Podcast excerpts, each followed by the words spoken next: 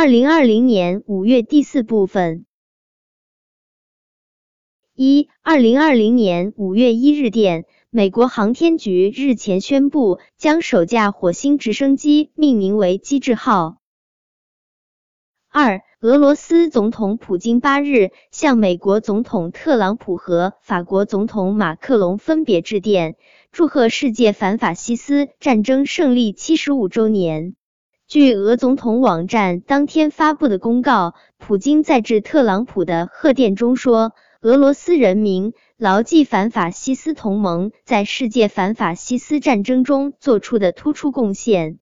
二战结束以来，人类社会面临一次次危机，包括恐怖主义、地区冲突、重大自然灾害和疫情等。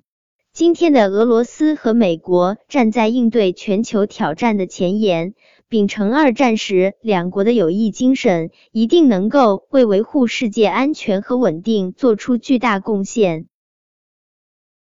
三。当地时间二零二零年五月三十日下午十五点二十四分，搭载两名宇航员道格拉斯·赫尔利和罗伯特·本肯的美国太空探索技术公司 SpaceX 龙飞船发射成功，乘猎鹰九号火箭飞往国际空间站。这是自二零一一年以来，美国首次使用国产火箭和飞船从本土将宇航员送往空间站。